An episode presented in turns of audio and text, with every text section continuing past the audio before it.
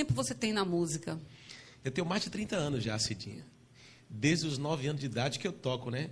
Na verdade, eu aprendi a tocar. Com violão. cara de 27, viu? 27, né? Ah, Parece que eu tô sem barba, né? Primeira canção que eu aprendi a tocar e na igreja, né? É. De lá pra cá foi só música. E me diz uma coisa, você viajou assim por muitos lugares, né, interiores. E eu sei que você foi um dos criadores de um ritmo que hoje é dessa coisa gostosa, que a gente não vai dizer que não é, porque o arrocha é uma coisa gostosa. É, o ritmo como é bom, foi? né?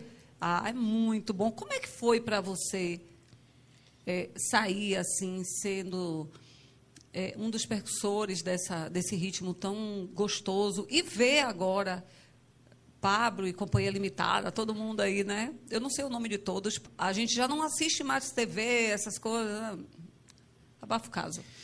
Foi difícil para você sair, abandonar o palco do mundo e vir se entregar verdadeiramente a Deus e, e dizer assim: não, não, eu não quero mais é, é, o mundo secular. Eu não quero mais o arrocha do mundo. Eu quero arrochar que é Cristo, uma rocha verdadeira, firme e forte.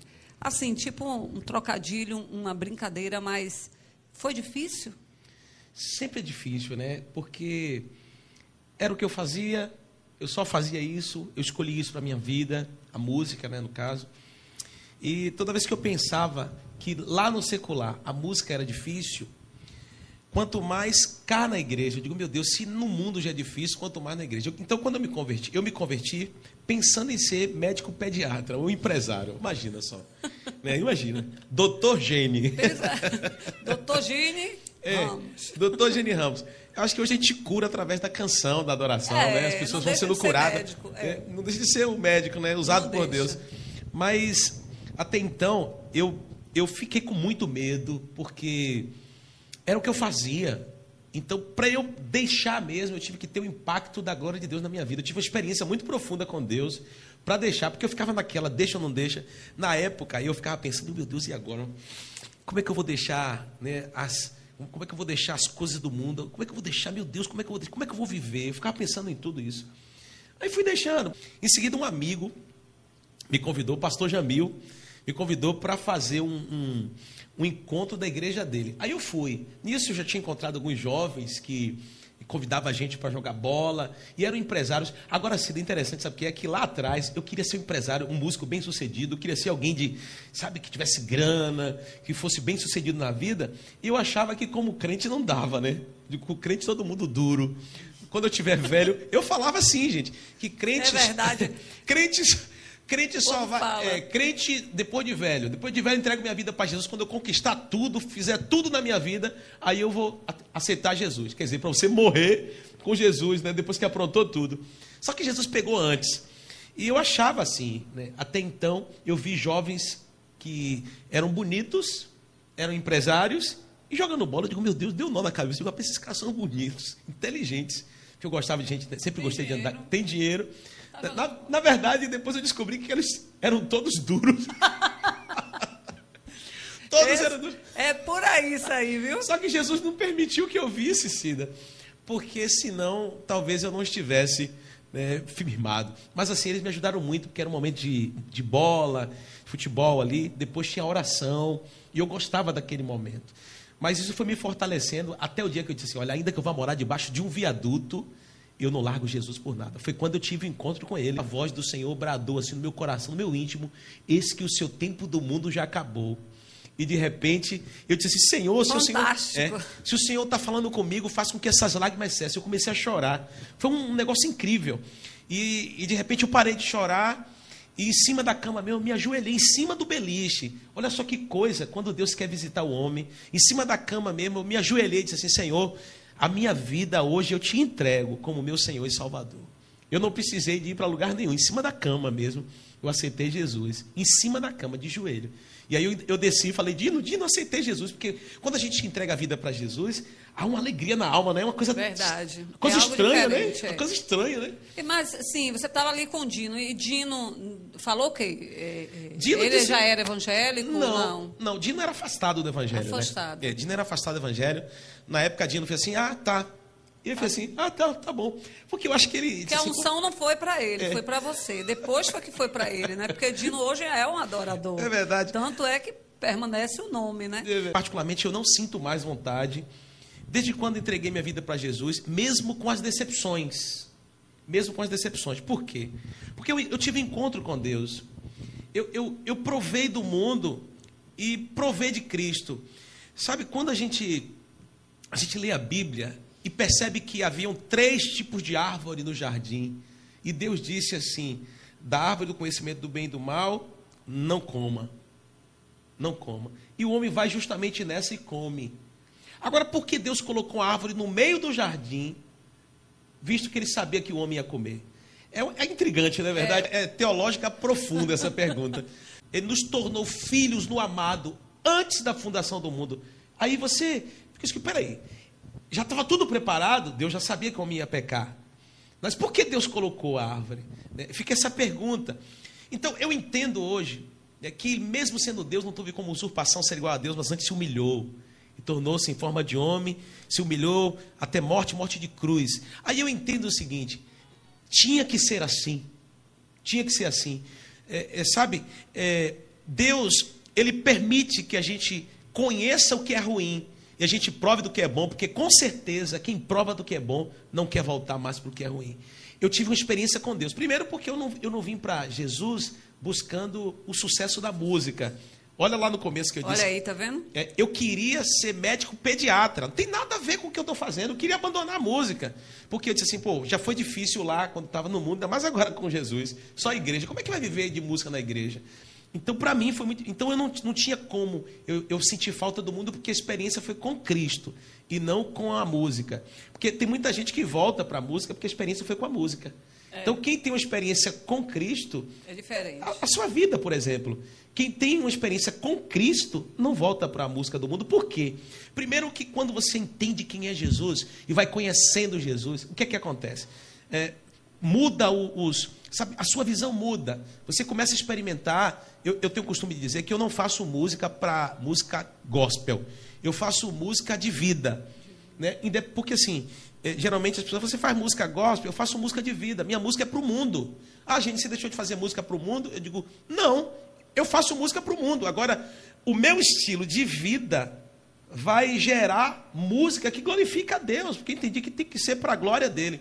E a partir daí, a partir, porque eu não, não tenho problema se alguém quiser, algum do secular quiser gravar minha música. Não, porque a música é para o mundo, é para abençoar. Porque a minha vida é uma bênção, e, porque eu sou uma bênção, eu vou abençoar. Então já não, não tenho mais falta, Não não, sente não sente, não tem mais falta, né? Hoje eu até sento, eu quero deixar um grande abraço para os meus amigos ali de, de Mata Atlântica 2, os amigos que ficaram de assistir também essa live. É, são pessoas que a gente se reúne ali, jogam bola. Ele- eu sento no bar ali com eles, canto louvores, falo de Jesus para eles, é coisa linda, gente. Então, hoje eu sento num bar, mas para falar de Jesus, para cantar louvores, né? No mundo de hoje, os jovens querem ser cristãos e pode tudo. Quando eu tenho 20 anos de serva do Senhor ininterrupta, é, eu e o marido, a gente, nossa vida é assim, 24 horas para Cristo. A gente toca para Jesus, a gente, eu também a- eu conheci Jesus, eu estava em cima de um trio elétrico com o corpo todo pintado. Quer dizer, sem roupa nenhuma. E Deus usou um homem, subiu, falou do amor de Jesus e foi a primeira oração com efeito. Porque quando ele terminou de orar, eu queria me vestir. Eu me senti nua. Meu Deus. Então, isso é ser servo do Senhor. Então, eu levei assim 11 meses porque existe, o jovem de hoje precisa saber que eu dizia assim, Deus, eu não quero precisar do homem para me orientar. Eu quero precisar do Senhor. E aí eu tudo que eu perguntava a Deus, Deus me respondia na palavra. E até hoje tem sido assim. Construir tudo que eu tenho foi construído através da Bíblia, é, com consentimento de Deus.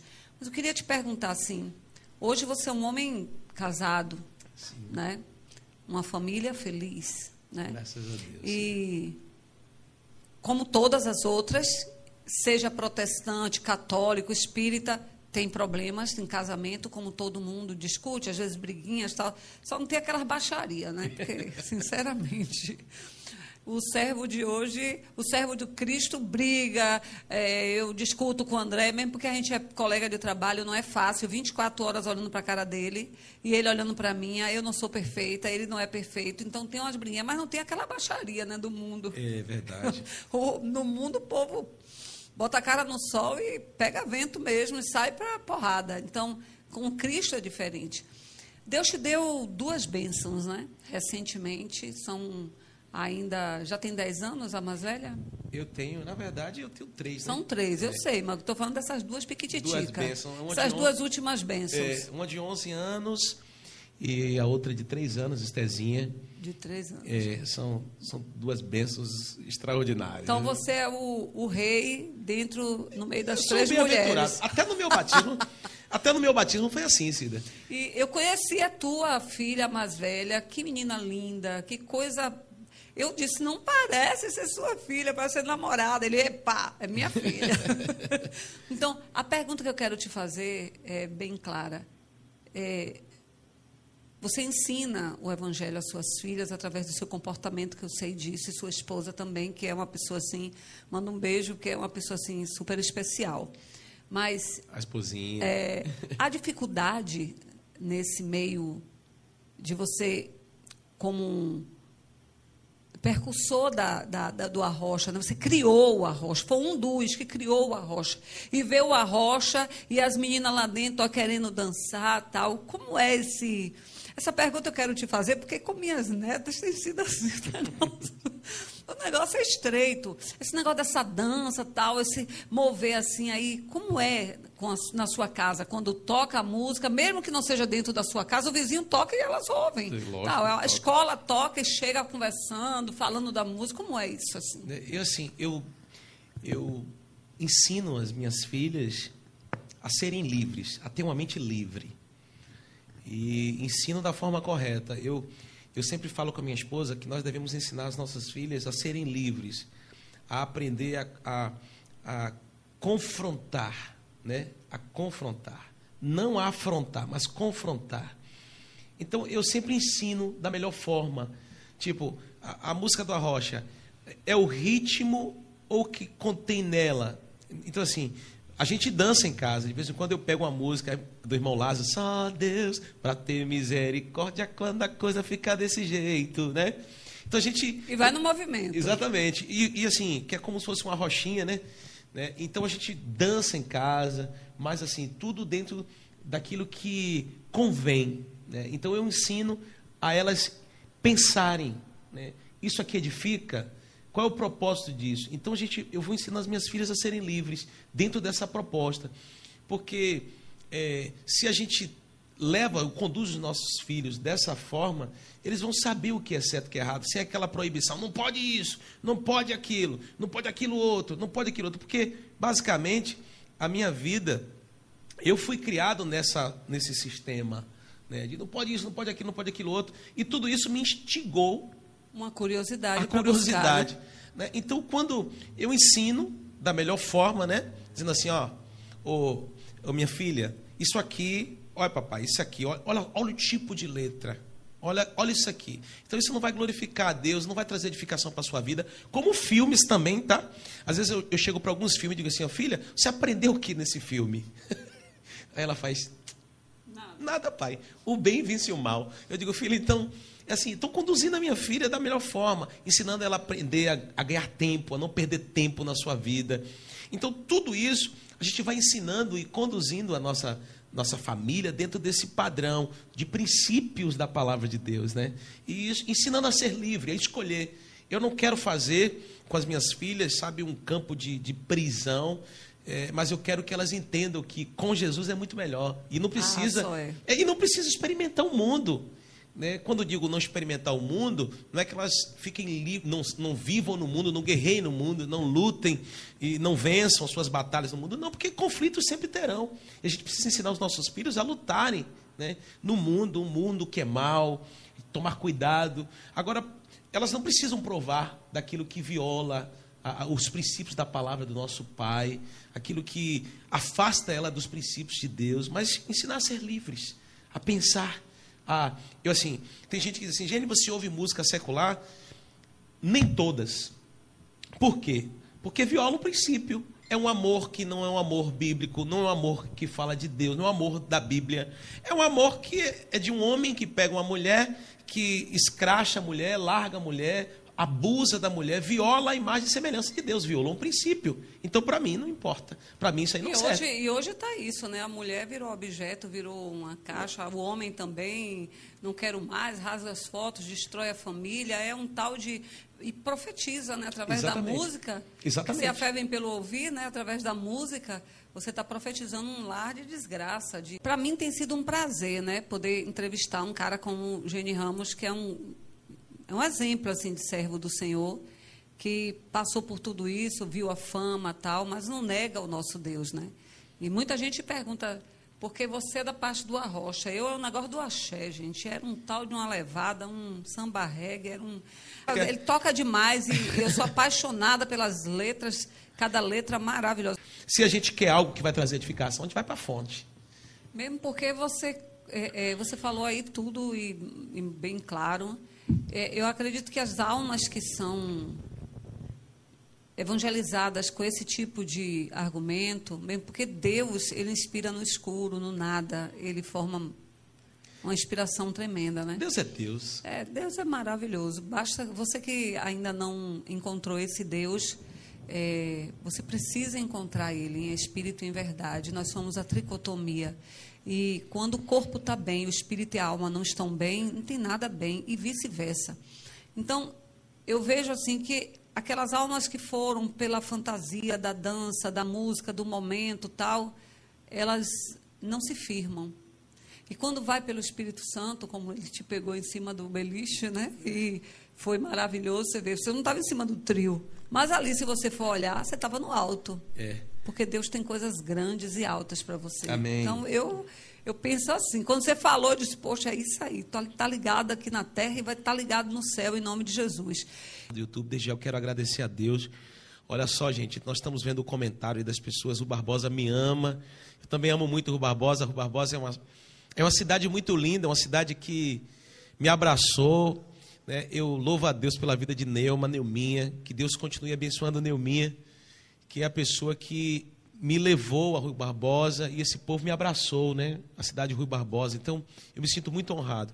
Quero agradecer a Deus por todos os amigos que estão nos assistindo, da, da rua onde eu moro, do bairro onde eu, eu moro, né? a todos os amigos de todas as cidades, de, de todo o Brasil que tem nos assistido, esse carinho. Eu mandei o WhatsApp para alguns pastores hoje, eles disseram que estariam assistindo e, de fato, né? Então, eu me sinto muito honrado em compartilhar dessa live aqui na sala do YouTube, esse tempo tão precioso. Gente, é muito lindo, tá?